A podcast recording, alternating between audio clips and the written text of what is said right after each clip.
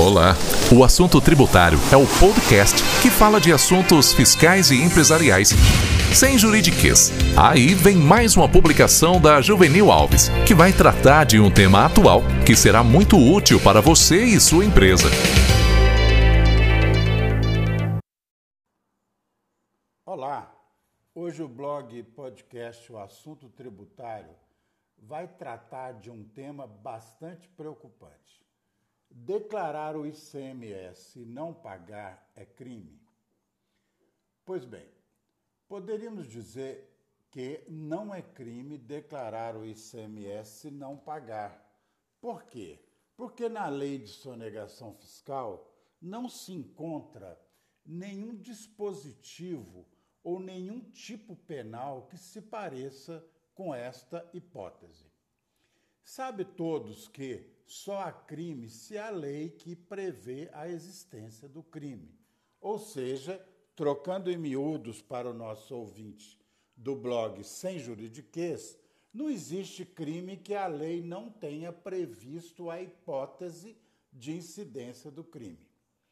Li, reli, vi e tornei a ver a Lei 837, que trata do crime de sonegação fiscal. Sinceramente, não encontrei ali nenhuma hipótese que se encaixe na questão de declarar ICMS e ser é, condizente ao enquadramento como crime. Porém, o Supremo Tribunal Federal, recentemente, votando uma matéria que já tinha sido decidida antes até mesmo no STJ, considerou crime.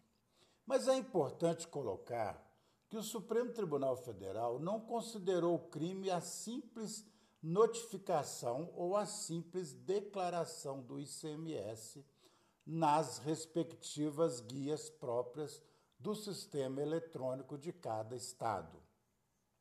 Cada estado tem a sua forma de fazer a declaração. Os mais antigos se lembram, quando era no papel, nós tínhamos GIA, DAME, DAP, São Paulo era outro nome que eu me esqueci agora. Pois bem, então o que eu quero dizer é o seguinte: é, de fato, embora o Supremo tenha previsto, será necessário que um criminalista um advogado tributarista possa analisar detidamente se isso é crime ou não. O que eu posso dizer é que a escrita contábil do contribuinte seria decisiva em momento futuro para mostrar que, em algumas hipóteses, o dinheiro, eventualmente, ou o valor contido na nota fiscal do ICMS não entrou no caixa do contribuinte. Por que, que eu digo isso? Porque o ICMS é bem diferente da retenção de imposto. Ou seja, a retenção do imposto, você iria pagar 10 mil reais, transfere em dinheiro para determinada pessoa 8 mil e fica com 2 mil daquela pessoa, que se você não tivesse feito a transferência, não estaria na sua mão. Está vendo que é muito diferente da hipótese do ICMS, que você é obrigado a destacar na nota? E, em tese, fica parecendo que o contribuinte lhe repassou esse dinheiro. Portanto, mais uma vez, a escrita contábil será fundamental para que possamos, nós advogados, em caso de denúncia penal por crime de declarar o ICMS não pagar, nós temos como provar o que ocorreu realmente na empresa.